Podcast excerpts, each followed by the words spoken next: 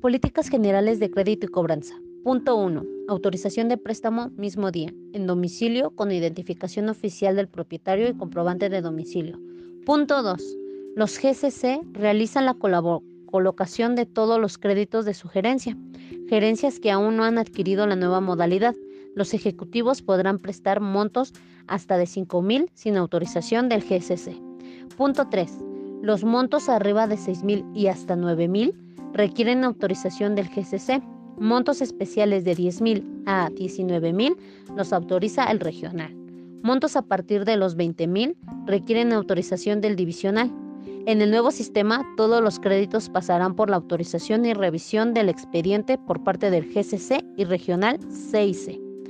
Punto 4. Se cobrará 20 pesos de comisión por investigación por cada 1000. Punto 5. Sin aval hasta 5000. Punto 6. Se prestará solo a comerciantes dueños de negocios establecidos propietarios. Punto 7. Arraigo de un año en el negocio para préstamos hasta 5 mil. Punto 8. No se prestará a empleados del negocio ni a familiares del propietario que trabajen en el mismo negocio. Punto 9. No prestarán dinero a taxistas, personas físicas sin establecimiento, carpintero, herreros, vidrieras, tianguistas, talleres mecánicos y paleteros que sean empleados. Punto 10. Para monto arriba de 6.000 se requiere aval, arraigo de dos años en negocio, firma de pagaré y autorización del jefe inmediato. Punto 11. Los créditos serán otorgados por millares, cantidad cerrada 1.000, 2.000, etc. Punto 12. Se presta y se cobra diario en el domicilio del negocio. Punto 13. El crédito podrá ser renovado por el cliente siempre y cuando esté en un 80% del plazo establecido y se prestará un día después de su pago total.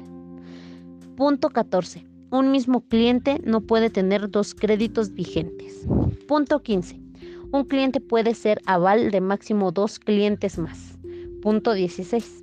Investigación en negocio y domicilio particular. Punto 17. El GCC y o ejecutivo de CIC no puede otorgar crédito a familiares directos.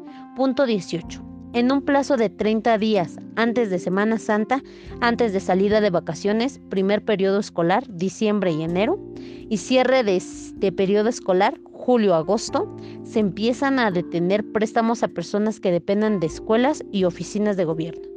Si hay clientes atrasados por este tema, se cobrará a supervisor, gerente y ejecutivo.